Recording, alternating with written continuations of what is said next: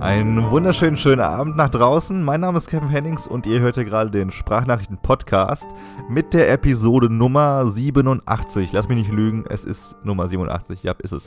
Und ich würde gerne direkt mal mit einem Thema äh, in die Sendung reinstarten, mit dem ich auch schon letzte Woche angefangen habe. Und zwar mit äh, dem äh, neuen Film Spider-Man A New Universe. Oder wie ich gelernt habe, er heißt auch alternativ Spider-Man Into the Spider-Verse oder nicht alternativ, sondern in Amerika und bei uns heißt er A New Universe.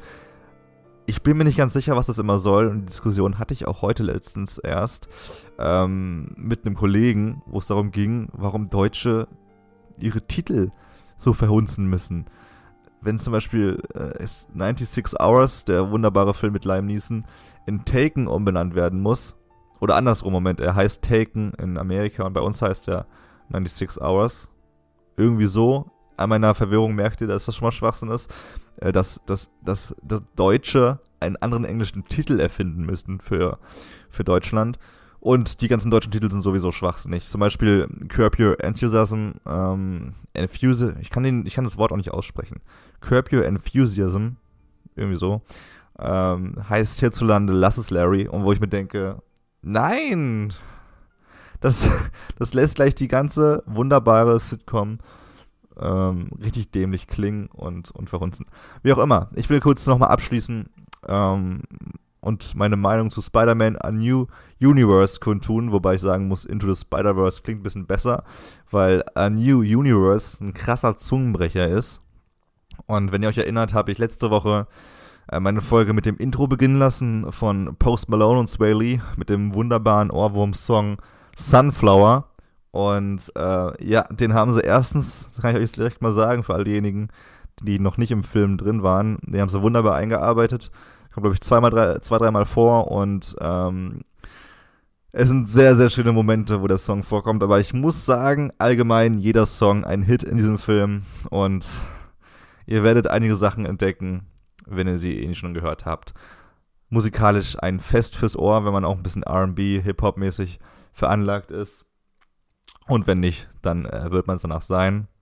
Aber jetzt natürlich die richtige, die wichtige Frage, wie gut der Film war. Und ich muss sagen, ich bin mit ein paar Freunden reingegangen, obwohl ich mir extra nichts angeschaut habe vorher. Ich habe nur von Leuten gehört, dass es gut sein soll, dass es phänomenal sein soll sogar. Und ähm, bin sehr unvoreingenommen in diese Vorstellung reingegangen. Und ich weiß nicht, ob das generell bei allen Zuschauern der Gedanke war, aber mein Gedanke war nach 10 Minuten, irgendwas stimmt hier nicht. Ich glaube, wir sind in einer Vorstellung, die ein bisschen komisch koordiniert wurde.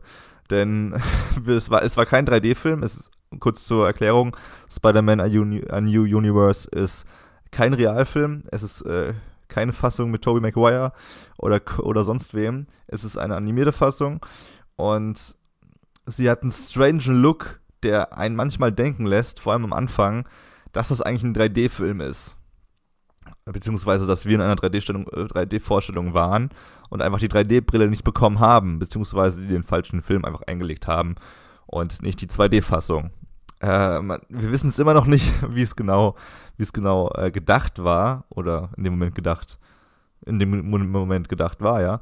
Wir haben es dann einfach über uns ergehen lassen im Moment. Es war verwirrend, aber man hat sich dran gewöhnt oder es hat einfach gepasst irgendwann weil das hat man dann nach 10, 20 Minuten gar nicht mehr hinterfragt und es war einfach, man war auch relativ viel und extrem geflasht von all den anderen visuellen Eindrücken, die man bekommen hat. Und ähm, aber kurz bevor die Lobeshymne startet, würde ich gerne mal kurz sagen, um was es in diesem Film geht, denn wir haben jetzt schon die Stories mit Andrew Garfield, mit Tobey Maguire und Tom Holland. Oder wie spricht man ihn aus? Tom Holland oder Tom Holland? Irgendwie sowas. Auf jeden Fall hatten wir eine Menge weißer Spider-Mans am Start. Ähm, und die Story immer wieder neu erzählt bekommen. Mein persönlicher Liebling ist tatsächlich ähm, Andrew Garfield gewesen. Denn Tobey Maguire war auch sehr cool. Ähm, war sehr, sehr düster, der, der Spider-Man. Er war auch der erste Spider-Man. Ähm, jedenfalls vor den zweien war er Spider-Man. Und Tom Holland habe ich eigentlich nur in der Avengers gesehen. Und da war er natürlich schon jünger veranlagt. Er ist auch jünger, jünger dargestellt. Und äh, zu ihm habe ich keine große Verbindung. Aber ich muss sagen, deswegen hat mir der, äh, der, der Twist so gut gefallen, dass man für Spider-Man A New Universe einen schwarzen Spider-Man verpflichtet, beziehungsweise zeichnet in diesem Fall. Und der heißt Miles Morales ähm, und lebt ebenfalls in New York, wird von einer Spinne gebissen und ja, ungefähr die gleiche Story wie bei den anderen drei Spider-Mans. Aber ähm, der, der Film weiß ganz genau, dass diese Story schon so oft erzählt wurde. Und äh, auf einer Metaebene werden da sehr, sehr viele gute Gags gerissen. Und obwohl diese Story so bekannt ist, schafft es der Film trotzdem, dass man die dramatische Background-Story von Spider-Man, die, die ja Spider-Man immer hat, zum Beispiel der Original Spider-Man mit seinem Onkel, wenn wir uns an Tobey Maguire erinnern, wo der Onkel stirbt. da gibt es auch was äh, in der Fassung mit Miles Morales. Und äh, da kommt dazu, dass es einfach eine wunderbar sensibel erzählte Beziehung zu seinem Vater da noch dabei ist, die erzählt wird ähm, eine erzählte Beziehung zu seinem Vater, die erzählt wird. Gutes Deutsch, Kevin. Ähm, es ist, nein, das ist wirklich unfassbar, wie Animes, und damit meine ich jetzt Animes jeder Art eigentlich, es schaffen, zwischenmenschliche Beziehungen irgendwie zu inszenieren. Obwohl man denken sollte, dass echte Menschen, also in Realfilmen, das immer noch am besten können äh, sollten, schaffen das animierte Figuren oft besser als, als richtige Menschen. Was ich auch an äh, dem Anime-Hit Your Name gesehen habe. Zuletzt Your Name ist äh, ein, ein sehr, sehr gehypter Anime-Film, würde ich behaupten. Der jetzt auch bald bei Netflix läuft, nächsten Monat schon. Und kurze Story, kurzer Story-Überblick. Da geht es darum, dass äh, ein Junge und ein Mädchen, wenn sie träumen, dann träumen sie von sich, also gegenseitig. Der Junge träumt von dem Mädchen und andersrum. Das Problem ist aber, beziehungsweise der Kniff ist, dass die beiden sich nicht kennen und wenn sie träumen, dann schlüpfen sie in die Haut des anderen. In echt. Was äh, eine sehr, sehr schöne Geschichte ausmacht, auslöst und äh, zu Recht auch äh, ein Hype losgetreten hat. Ähm, kurz zurück noch zu Spider-Man man sollte es eigentlich nicht spoilern, aber ich denke mir so, in jedem Titel heißt es A New Universe oder Into the Spider-Verse. Also kann man eigentlich auch sagen, dass es einfach. Ich, ich sag mal so, es ist eine ganz, ganz toll eigenerzählte Geschichte zum Heldendasein. Ähm, also der Weg zum Held wird hier nochmal ganz neu aufgerollt. Und ähm, okay, ich muss ein bisschen verraten. Die Verbindung zu anderen Universen ähm, wurde so schreiend komisch inszeniert und immer noch hochemotional und dramatisch, dass es echt verrückt ist, dass diese, diese drei Ebenen äh, überhaupt zusammenbekommen haben. Aber ja, es ist für mich der beste Film des Jahres bisher, den ich im Kino gesehen habe. Und es ist auch der einzige. Aber äh, diese Folge soll nicht nur Filme empfehlen, sondern auch jede Menge Dokus. Denn ich habe, glaube ich, ähm, naja, so viele Dokus war es gar nicht, waren es gar nicht, die ich gesehen habe, aber ich habe ein paar Dokus gesehen und ich habe nur Dokus gesehen, die ich äh, grenzenlos weiterempfehlen kann. Und äh, das will ich an dieser Stelle tun, denn es war eine gute Doku-Woche und äh, es waren krass gute Dokus und ich muss kurz ins äh, Stottern kommen, denn ich schaue nebenbei noch Handball, das Handball-WM-Finale Deutschland gegen Norwegen und das sage ich mit sehr, sehr wenig Enthusiasmus in der Stimme, denn ich bin kein großer Handball-Fan, ähm, womit ich nicht sagen möchte, dass ich Handball-Anti-Fan bin. Ich schaue einfach nicht viel Handball und ich dachte mir jetzt aber, hey, was ist professioneller, als beim Podcast nebenbei Handball laufen zu lassen, weil man ja ähm, eh großer Fan ist. Es steht gerade 18 zu 21 und wenn du das gerade hörst, dann weißt du, wie es ausgegangen ist und ob sie weitergekommen sind oder nicht. Äh, aber es, es, sieht nicht ganz so gut aus, würde ich als, als Handball-Laie ähm, behaupten ich habe mich mal sowieso gefragt, äh, was, der, was der Torwart können muss. Also, das soll jetzt nicht despektierlich klingen. Ich finde, das ist ein krasser Sport. Es ist es ja auch. Ähm, es ist härter als Fußball, wenn man das so sagen möchte. Ähm, aber der Torwart beim Handball, ganz ehrlich, seine Anforderung an den Job ist doch eigentlich nur, also du musst, du musst krass rumhampeln können und du musst hoffen, jede Menge hoffen. Weil eigentlich also, come on, du kannst den Ball nicht wirklich fangen, wenn du willst.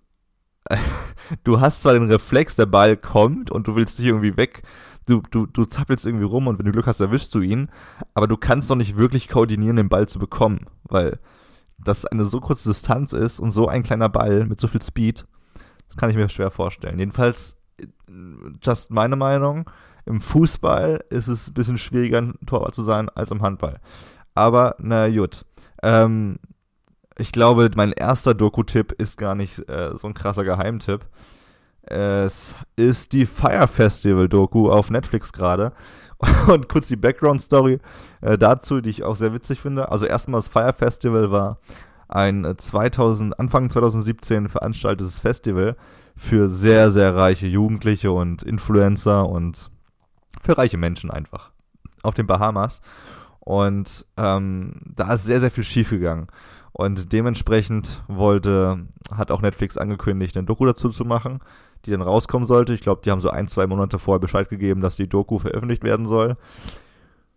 Und ein paar Tage bevor Netflix die Doku veröffentlicht hat, hat einfach Hulu, ein anderer äh, Streaming-Anbieter aus Amerika, eine andere Doku veröffentlicht. Das nennt man auch Kamerad Schweinigkeit. Und ähm, hierzulande in Deutschland hast du aber auch kaum die Chance, diese Hulu-Dokumentation anzuschauen, da du einfach keinen Hulu-Zugang hast. Da ist es einfacher, einen HBO-Zugang zu bekommen. Ähm, deswegen habe ich mir diese Netflix-Doku angeschaut.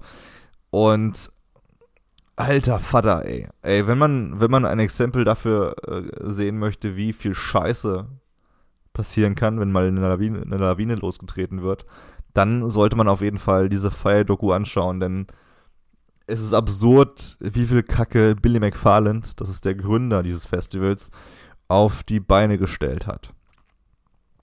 Kurze Erläuterung zu Billy McFarland. Er ist ein sehr, sehr junger Entrepreneur, ähm, Anfang 20. Er war, glaube ich, 23, 24, als er das Fire Festival äh, angestoßen hat. Und davor, bevor er das gemacht hat, hat er diese, die äh, sogenannte Firma McNesis äh, gegründet McNesis ist im Grunde eine Kreditkarte, die für reiche Menschen hergestellt wird. Das ist eine Metallkreditkarte, mit der du krasse Sachen machen kannst, mit der du eigentlich, äh, was heißt krasse Sachen, mit der du im Grunde zu einem Club gehörst, zum Club der reichen Leute. Es äh, war, das war auf jeden Fall der Grundgedanke hinter dieser Kreditkarte. Hat ganz gut funktioniert, glaube ich. Bin mir gar nicht ganz sicher. Habe auf jeden Fall nicht gesehen, wie das ausgegangen ist mit Magnesis. Und nach Magnesis hat er sich gedacht, also da war er erstmal mit Ja Rule. Ja Rule ist ein bekannter Rapper, mehr oder weniger bekannt. Ähm, in Amerika, Ja Rule ist eigentlich jemand, wie beschreibt man ihn äh, für die Leute, die ihn nicht kennen? Äh, Tupac kennt man bestimmt und äh, man kann sich Ja Rule wie eine Kopie von ihm vorstellen. Ob die jetzt gut oder schlecht ist, das kann jeder für sich behaupten. Ähm, ich habe da noch nicht genug von ihm gehört, um mir das irgendwie erlauben zu können, dann, dann Urteil. Ähm, aber so auf jeden Fall wird er dargestellt meistens. Mit Jarul war dieser Billy McFarland, ich weiß nicht, warum die sich gekannt haben, aber zusammen waren sie auf den Bahamas und haben ähm, Urlaub gemacht und dann, da, dann dachten sie sich, die Bahamas sind ziemlich geil. Wie geil wäre es denn eigentlich, da ein Festival zu starten? Und man muss sagen, so dumm ist der Grundgedanke gar nicht, denn auf den Bahamas ein Festival zu feiern, wäre was Einzigartiges. Hat noch niemand gemacht und bietet eine Kulisse für einfach saugeilen Scheiß. Und da die Bahamas nicht ganz so günstig sind und allgemein auch ein krasses Prestigeobjekt sind, äh, wurde es natürlich darauf wieder ausgelegt, dass es nur für reiche Menschen ähm, ein Platz zum Feiern sein soll und für Influencer und dies und das. So. Der erste Spaß beginnt damit, dass die sich ähm, eine Insel suchen müssen, die sie kaufen wollten. Und äh, die erste Insel, die dann auch schnell das Ziel werden sollte, hieß Norman's Cay. So, vielleicht kennt ihr äh, der eine oder andere diesen Namen Norman's Cay, denn Pablo Escobar hatte mal über eine Insel namens Norman's Cay äh, Drogen geschmuggelt. Und tatsächlich war das diese auch. Und der Verkäufer dieser Insel meinte aber, er möchte gerne ein neues Image aufbauen für diese Insel. Das heißt, wer auch immer diese Insel kauft, darf nicht damit werben oder protzen oder was auch immer, dass das mal Pablo Escobars äh, Insel war. so, okay, natürlich sagt Billy McFarland und Ja Rule, die beiden sagen natürlich, ja klar, machen wir nicht. äh, im ersten Trailer für das Festival, de, den sie da gedreht haben. Also sie haben so ein schönes Promo-Video gemacht, genau an dem Strand von Norman's Cay, was wirklich sehr toll aussah. Sie haben Models geholt ohne Ende und ähm, ein schönes Video gedreht. Und äh, das erste, was du liest, wenn du diesen Trailer siehst, äh, da steht drauf, äh, äh, Pablo Escobars alte Insel oder sowas, so eine Art. Und es wurde auch krass damit geworben, dass man dann Pablo Escobars Leben einmal leben kann, wenn man da teilnimmt. Was natürlich auch ein bisschen schwierig ist, wenn man daran denkt, was pa Pablo Escobar alles getan hat. Wer es nicht weiß, sollte mal Narcos schauen. Und ganz schnell war die Insel dann wieder weg. Der Verkäufer hat äh, natürlich gesagt, wollte mich verarschen und hat die Insel dann wieder äh, zurückgenommen. Die wurde also nicht verkauft. Und dann musste Billy McFarland und Jay Rule einen Ausschau nach einer neuen Insel halten. Und tatsächlich haben sie eine gefunden. Ich weiß gar nicht, wie sie heißt, Exoma oder sowas. Exoma, ich nenne sie jetzt einfach mal so, ist aber jetzt keine Insel wirklich, die auf ein Festival ausgelegt ist. Also die Infrastruktur ist sehr, sehr dürftig.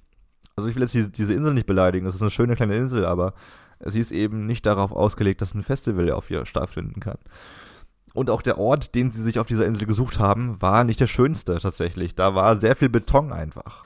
Nichtsdestotrotz hat man sich dann eingekauft auf einer Insel und eingemietet, ähm, was auch einer großen Lüge äh, gleichkam, denn es wurde groß äh, geprotzt, dass man eine ganze Insel auf den Bahamas besitzt, was de facto nicht stimmte.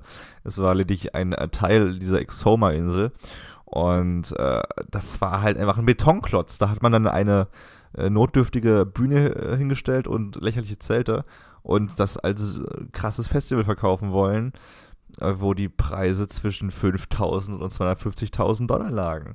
So, ähm, natürlich gehen da bloß Menschen, die Geld haben und man kann sagen, ja, okay, wer ein 5000 Dollar Ticket kauft, dem ist eh nicht zu helfen und der gehört mal verarscht, aber es ist dann trotzdem einfach ein riesiger Scam gewesen, der ähm, von vielen kleinen Scheißhaufen begleitet wurde. Äh, beispielsweise äh, gab es riesige Probleme mit der Wasserversorgung. Man hat einige tausende ähm, Tonnen, ich glaube eher Tonnen, äh, Evian-Wasser gekauft für dieses Festival, weil es ja natürlich alles best of the best sein musste, sein musste.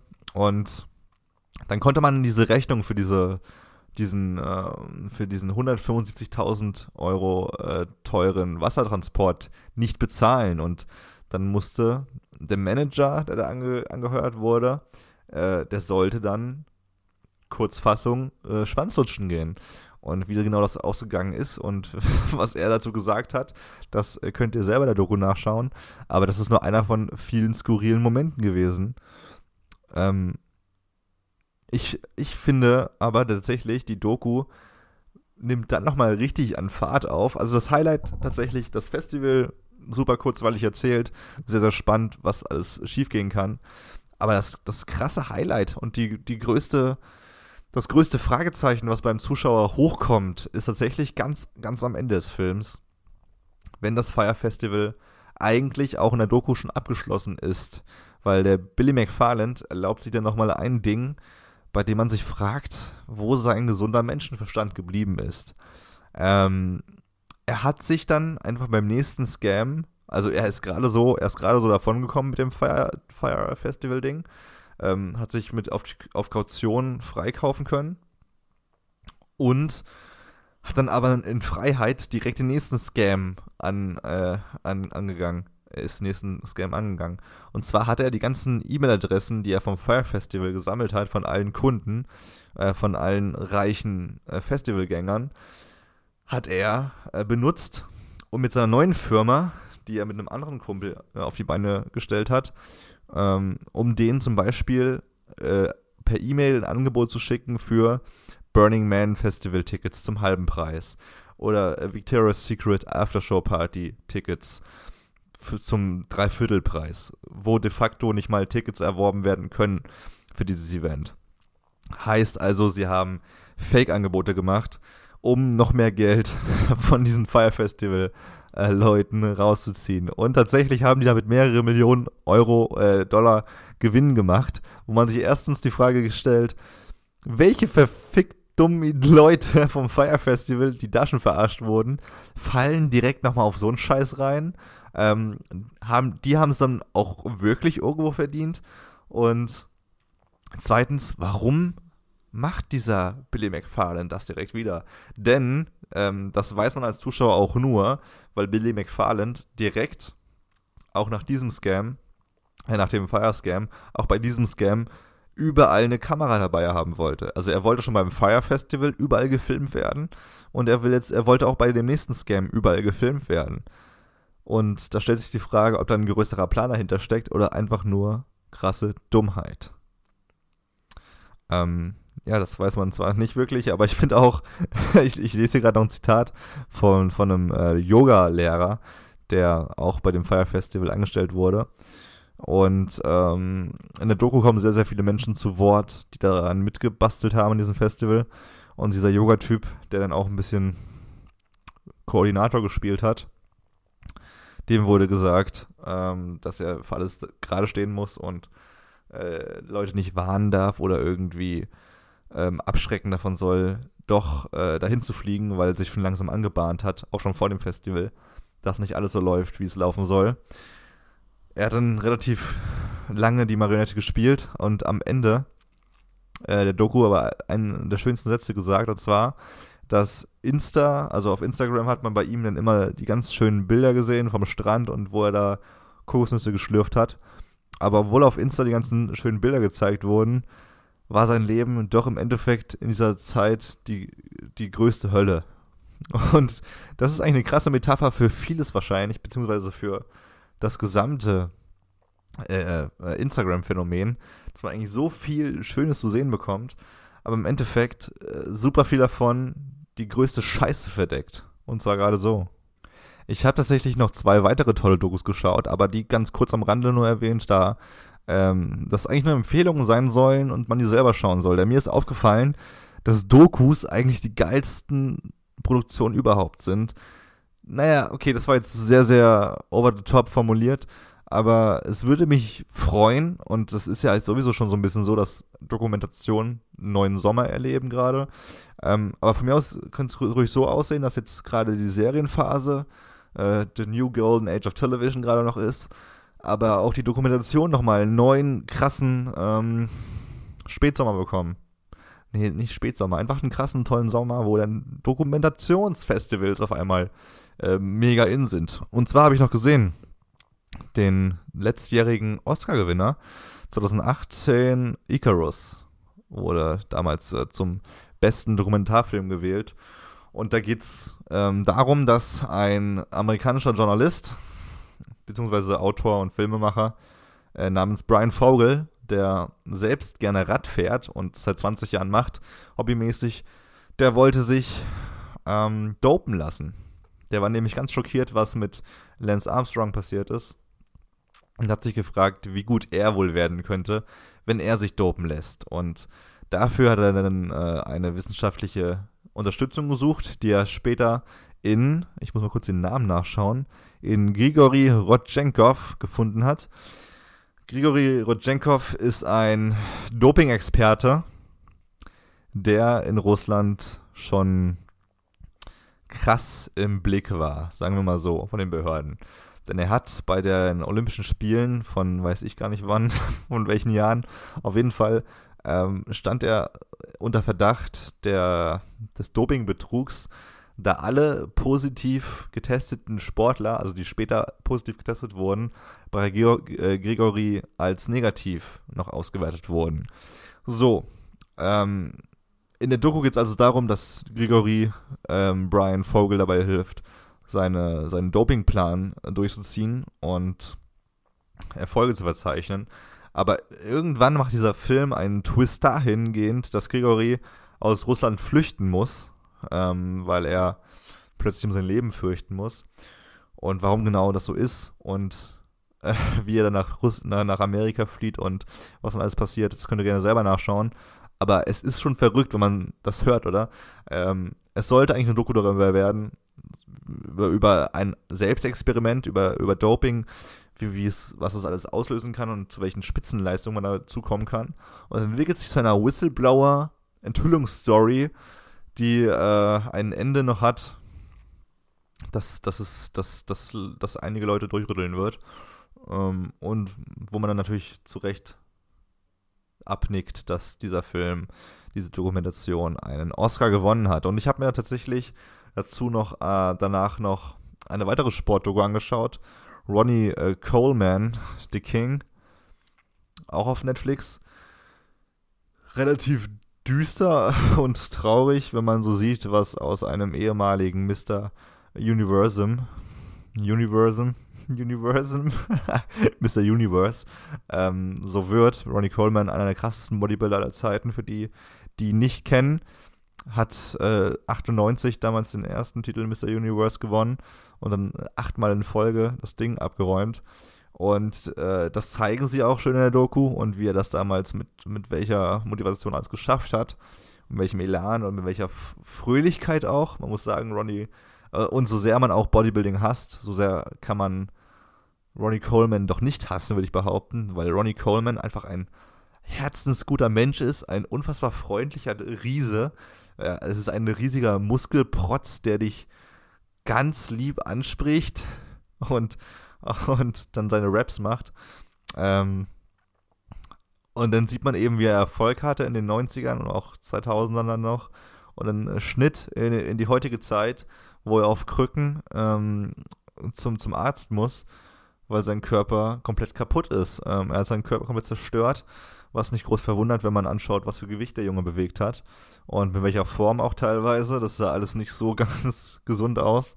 Und äh, was in der Doku nicht erwähnt wird, welche Drogen er wahrscheinlich alles konsumiert hat, aber wo man sich sicher sein kann, dass er da ordentlich konsumiert hat mit dem Körper. Aber das war eine, eine, eine tolle Synopsis eines Bodybuilder-Helden, ähm, wie, er, wie er zum Ruhm gekommen ist und wie er heute einfach dem, dem körperlich, das, wo, wo man sieht, dass sein Körper einfach zusammengebrochen ist unter all der Last. Äh, Ronnie Coleman ist jemand, der in seiner besten Zeit 400 Kilogramm gesquattet hat. Äh, ich persönlich bin bei 110 Kilo. das ist knapp ein Viertel davon. Und äh, ich fühle mich schon wie, wie Hulk, wenn ich das, wenn ich das paar, paar Mal ähm, squatte. Aber das soll nicht das Thema sein, denn über mich wird niemals eine Doku gemacht werden, da ich auch gar nicht vor, also ich hätte niemals vor, solche Gewichte und sowas zu squatten. Weil was ich immer ein bisschen abartig bei Bodybuildern finde, ähm, alleine diese Vorbereitung manchmal, da brauchst du Kniebandage und dann das für Bandage und dann da Magnesium und dann da noch irgendwie Zughilfen und das und das und das und das und Gewichtheberschuhe. Und das würde ich niemals machen, ähm, da ich gar keinen Bock auf diesen Aufwand habe. Und jetzt ganz kurz, äh, sieht man gerade rechts von mir die Niederlage des deutschen Teams im Halbfinale der Handball-WM. Leider Gottes. Ich fühle mit allen Handballfans mit, aber genauso fühle ich auch mit Ronnie Coleman mit. Zum Abschluss des dieswöchigen Podcasts möchte ich nochmal ganz kurz über meinen äh, grünen Daumen reden, denn ich habe an Weihnachten den Evocido geschenkt bekommen. Der Evocido ist ein krass überteuertes Stück Plastik, äh, in das man einen Avocadokern reinlegen kann. Das lässt man dann, dieses Gehäuse lässt man dann auf einer Wasseroberfläche schwimmen äh, und dann entsteht hoffentlich mal irgendwann eine Avocado-Pflanze und ähm, so ist der Plan jedenfalls. Man soll daraus einen kleinen Keim bekommen und dann soll sich langsam diese Pflanze entwickeln und wenn sie groß genug ist, kann man sie anscheinend in die Erde verpflanzen und dann und dann, ja, und dann. Man hofft natürlich, wenn man sowas geschenkt bekommt, so, ah, cool, ich kann in ein paar Monaten meine eigene Avocado dann essen. Nee, nee, nee, du darfst diese, diese diese, diesen Keim erstmal züchtigen, züchtigen, äh, züchten und dann nach ein paar Monaten, zwei, zwei Monate glaube ich sind es, bis du die erste Phase abgeschlossen hast. Äh, die zweite Phase besteht daraus, dass du den Kern in ein schönes Stück Boden einpflanzt und dann muss der Baum wachsen für sieben bis zehn Jahre. Für sieben bis zehn Jahre soll man einfach mal warten, bis der Avocadobaum wächst. Was ich ein bisschen unverantwortlich finde äh, von dem Schenker, der einem so viel Zeit abluchst. Also ich meine, wenn du sowas verschenkst, dann äh, entziehst du dem auch, dem, dem Beschenken direkt zehn Lebensjahre, mindestens. Und das Lustige ist, wenn dieser Avocadobaum nach zehn Jahren gewachsen ist, dann habe ich keine Garantie, dass da eine Avocadofrucht äh, draus entsteht, denn die deutschen Verhältnisse sind viel zu kacke dafür. Ähm, so oder so, finde ich, zeigt mir das, dieses Projekt, was ich jetzt angegangen bin mit dem Avocado-Baum, wie viel, wie viel Aufwand in der Avocado steckt, die wir aus dem Rewe-Supermarkt holen können jeden Tag. Wie viel Wasser und Zeit da drin steckt und äh, ja, wie, wie, viel, wie viel Energie einfach da, da, da drauf geht für eine Avocado, die wir auf unser Hipster-Sandwich draufschmieren. Ähm, da muss jeder mal wirklich über sich selbst überdenken und äh, vielleicht sollte man dann nicht die billigste Avocado holen, sondern vielleicht mal die Avocado, äh, die wenigstens hier in der Nähe gezüchtet wurde und nicht einmal um den halben Planeten geschickt werden musste, wo davor schon genug Ressourcen draufgegangen sind. Aber es soll gar nicht ähm, zu krass, zu krass depressiv werden hier ein grüner Daumen, äh, ein Pflanzentipp vielleicht nochmal ganz kurz zum Abschluss von mir. Ich habe von meiner Freundin eine kleine fleischfressende Pflanze geschenkt bekommen. Da, da liegen hoffentlich im Sommer irgendwann kleine Fliegen rein und ich habe ein krasses Naturschauspiel. Äh, das ist unfassbar cool. Man muss das zwar mal ein bisschen gießen und für mich, äh, zum, der nicht den krassesten grünen Daumen hat, nicht die entspannteste Aufgabe, aber das macht man eigentlich irgendwann morgens einfach so als Morgenroutine. Und es ist mega cool, die Pflanze. Äh, mega cool, die Pflanze. Mega coole Pflanze, die hoffentlich irgendwann Fliegen frisst. Ich habe auch schon überlegt, selber irgendwas reinzumachen in diese kleinen Münder, damit ich mal ein bisschen Action zu Hause habe. Aber es wurde empfohlen, dass man das nicht macht, da die Pflanzen dann sterben. Ähm, das müssen tatsächlich, die Fliegen müssen tatsächlich selber da reinfliegen. Auch tote Fliegen darf man nicht da reinlegen. Ich weiß nicht warum, was der Unterschied wäre, aber es ist nicht gut. So, okay, Handball ist abgelaufen. Äh, ich sehe ganz depressive Gesichter neben mir. Ich werde jetzt gleich noch das Dschungelcamp schauen, denn ähm, das Dschungelcamp läuft gerade noch bis diesen Sonntag, also bis heute, wo die Folge veröffentlicht wird. Und äh, ich muss sagen, dieses Jahr war ich im Dschungelcamp so krass drin. Ne? Ich fand die Fehde zwischen Bastian Jotta und äh, Chris Töpperwien überragend. Deshalb, man hätte es nicht besser schreiben können. Erst waren sie Todesfeinde, dann haben sie sich plötzlich wieder angenähert und versöhnt sogar. Dann saßen sie an einem, äh, für einen Tag sogar auf der gleichen Pritsche und haben Scherze gerissen, bis sie dann wieder Todesfeinde wurden. Evelyn ist der dümmste Mensch der Welt. Äh, Peter, Orloff, der netteste Mensch der Welt, der wahrscheinlich auch ein bisschen wie Robin Williams krasse Depressionen hat, äh, ganz heimlich. Felix ist der sickeste 22-Jährige, der so penetrant Dabs einbaut in seine äh, Voting, Tänzereien, die einen wirklich verrückt machen können. Und äh, wer ist noch drin? Ich glaube niemand mehr sonst. Ja, es sind einfach alles krasse Vögel. Das Jahr war extrem stark, was Konfrontation angeht und es war sehr witzig. Ähm, mit diesen Worten und dieser, das waren sehr viele Empfehlungen. Ich habe heute empfohlen Spider-Man, A New Universe. Ich habe empfohlen ähm, Fire, die Fire-Doku auf Netflix. Icarus, eben, oder Icarus, ebenfalls eine Doku auf Netflix. Äh, Ronnie Coleman, The King, ebenfalls auf Netflix. Sehr viel Netflix-Werbung tatsächlich. Ähm, und dann habe ich noch empfohlen, gerade eben, das Dschungelcamp, das ich sehr gerne schaue. Was für mich auch ein krasses. Es ist kein Guilty Pleasure, es ist einfach sehr gut gemachtes deutsches Fernsehen, sehr gut gemachtes Reality-TV. Ähm, das niemanden vorführt, weil sich die ganzen Leute selbst vorführen. Äh, tatsächlich. Und das soll es auch gewesen sein, Leute. Schaut euch alles Zeug an, auch das deutsche Handballspiel gegen Norwegen, äh, das Halbfinale der WM. Auch wenn ich euch das Ende schon gerade gespoilert habe. Und wenn ihr das alles gemacht habt, dann, dann hören wir uns nächste Woche wieder. Ich freue mich. Habt eine schöne Woche. Ciao.